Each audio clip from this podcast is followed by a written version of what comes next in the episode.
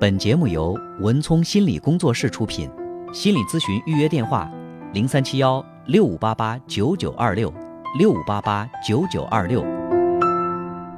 喂，你好。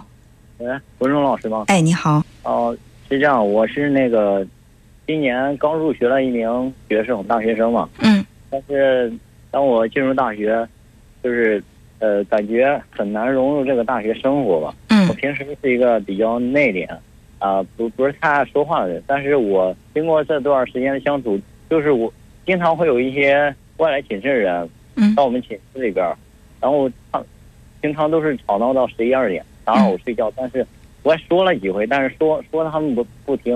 嗯。我有时候就是欲言又止，感觉呃说的话又伤害同学感情，但特别烦，就烦那些人，嗯嗯。不知道怎么处理这种情绪。其实我觉得，在一个就是集体的环境当中，不顾别人要不要休息就闹到十一二点，本身是他们不太懂得这个人际规则。如果是这样的话，我认为直接的去跟他们讲就好了。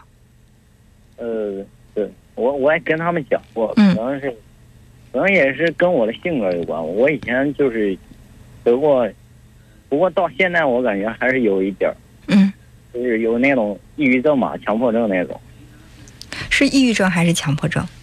都有。我这个人比较不是太喜欢和别人交流，嗯然，后平时的朋友也不多。那你的这个抑郁症或者强迫症是自己诊断的呢，还是医生给你下的诊断？是，呃，到我们那儿的医院去诊断过一回，然嗯后诊断是这个结果。嗯然后后来我上网也查了一下，应该是这个。嗯嗯，确实是这个网上查的也是属于是，如果是抑郁的话，它是属属于什么程度的抑郁？我应该是比较，如果按那个以前做不是做过那个医院有一个那个测试电脑测试，嗯感觉应该是重度的吧。重度我这个的。我感觉我比较仇视，你知道吧？我对世界，别人可能觉得这个世界很美好，但是我我感觉你觉得这个跟你的经历有关系吗？比如说从小到大你跟父母的关系啊，或者是什么样的？可能我从小的环境，我跟我妈的关系还好，可能我我爸我跟我爸的关系不是太好。从小到大我跟他交流的不是太多。嗯。啊，可能是从小他对我比较严厉吧，然后从我上高中的时候，我就感感觉自己有点叛逆了，嗯嗯然后感觉就是叛逆的心，后来就慢慢这个，本来我一直学习很好，后来就到高中下降了，就这样。嗯，就是自己的压力也比较大，是吧？对对。嗯呃，我觉得这种状态更应该有一个安静的休息环境，否则的话，这个睡眠对情绪的影响其实也是挺大的。如果说你们这个寝室是这样的一种情况，你跟嗯同学说了，他们也都不听，那我认为可以跟老师反映一下，调一个宿舍，这也是很正常的事情。主要是我们宿舍人还好，但是我因为我们宿舍嘛，我们班长在我们宿舍，嗯呃，总有一些人，他他说是，可能是来找班长问一些事儿，但是问事儿呢，就是那种特别吵闹的问，你你说你小点声行不行？我跟他也说了，嗯，然后他就是那种，哎，特别吵闹的。那你可以换一个不不跟班长一个寝室的这个。宿舍住我们寝室的人都还好，你知道吧？问题是你们寝室的人虽然好，但是这外面的人是来找你们寝室的人的。他找的是谁？比如说找的是班长，你就要去跟班长说，呃，如果说班里的同学来找你，你处理一些事务的话，最好能够在十点半之前结束，因为我睡眠不好，确实是有点神经衰弱，希望你能够照顾一下。你不是去找这个来你们宿宿舍串门的人说，而是去找他找谁的，你就去跟这个人讲。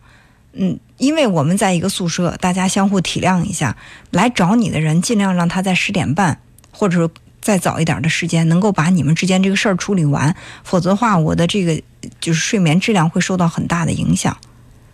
对对对，嗯，因为你去找这些呃这些人，他们来宿舍，那他可能会说啊，那我找班长又不是找你呢，班长还没说呢，你有什么资格说呀？这很容易引起矛盾，是吧？嗯，所以要跟你们宿舍的这个人协调。如果说他去跟来找他办事儿的人说，不好意思，因为我们也要休息，这个宿舍也不能人来人往太多，你们尽量有什么事儿十点半之前就来找我，十点半之后就别来了。他如果能够给这些来找他的人定这样的一个规则，时间长了，不是大家逐渐就减少来找他的次数了吗？是吧？嗯嗯。如果说还是不行的话，那我就要求调一宿舍，这也很正常。不要让自己的情绪太压抑。你刚才说这个抑郁啊，或者焦虑啊，或者强迫呀，很多这种情绪的产生，都是因为自己对自己的情绪压抑太厉害了。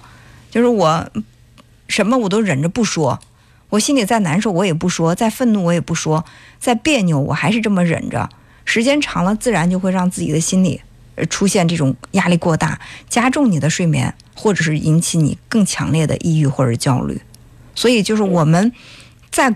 大家在一个集体的环境当中，就是相互之间的，呃，理解、尊重，相互之间的照顾，好吧？嗯嗯，那好。另外就是我我我平时比较安静嘛，但是我其实这也可能跟他们有一点关系，但主要原因我觉得在，因为我之前有过几年抑郁症，我到现在我感觉都没有，呃，完全的康复吧。嗯。我就比较仇视吧，我对世界上一切事物感觉。是这样，这位朋友，啊，你放低你对自己的仇视，你就减少了对世界的仇视。你在仇视世界，其实是在仇视自己，是因为你对自己不满意，所以你对世界不满意。就在我们短短的交流的几分钟时间当中，你不断的在否定自己，是我的原因，是我的原因。所以你看，很多人他不喜欢这个世界，是因为他本身就不喜欢自己。所以你要想去喜欢你的同学，喜欢这个世界，先从喜欢自己开始，放弃自己对自己的攻击，就是一个很大的进步。嗯嗯，就是我有时候以前在高中的时候，现在上了大学还是迷茫，就找不到人生的意义。就我不知道。如果说找不到人生的意义，就把人生的意义先定义为自己喜欢自己，这就是你目前这个阶段的意义。我之前我我也做过，我也我也努力让自己做，我但是我做了好久，我都。做不到那个。嗯，如果说确实自己的努力做不到，大学里有这个心理咨询室，就是有这个心理咨询老师。我感觉那些他们不能真正的。你去尝试过吗？不能，我我尝试过。我在高中时候我就去找过。你在大学里找过心理咨询师吗？大学里边还没有。没有的话就去试一试，也许大学里的老师他能够给你帮助呢。就是我们得学会去求助，寻找社会支持的力量。不是说问题解决不了，我也自己闷着，我还没再去找别人的时候，我就觉得他肯定帮不了我。那这样的话，就等于自己把自己给封闭起来了，就很难去有一个突破口。好吧，去尝试，我自己摆脱不了，我求助专业人士啊，我带着对他的信任去，我相信他可以帮助到我，他就一定可以帮助你。如果去的时候就怀疑说这个人不行，他肯定也帮不了我，我就看看他怎么样吧。如果是抱着这样的一种态度，那肯定他对你的帮助帮助是很小的。所以，这个心理咨询师和来访者之间的关系，其实是基于彼此的信任。首先，我相信你是直，就是很真切的在向我求助，你是想摆脱这个问题的，而你也相信我是可以给你帮助的。基于彼此的信任，这个效果才会更好，好不好？嗯。本节目由文聪心理工作室出品。心理咨询预约电话：零三七幺六五八八九九二六六五八八九九二六。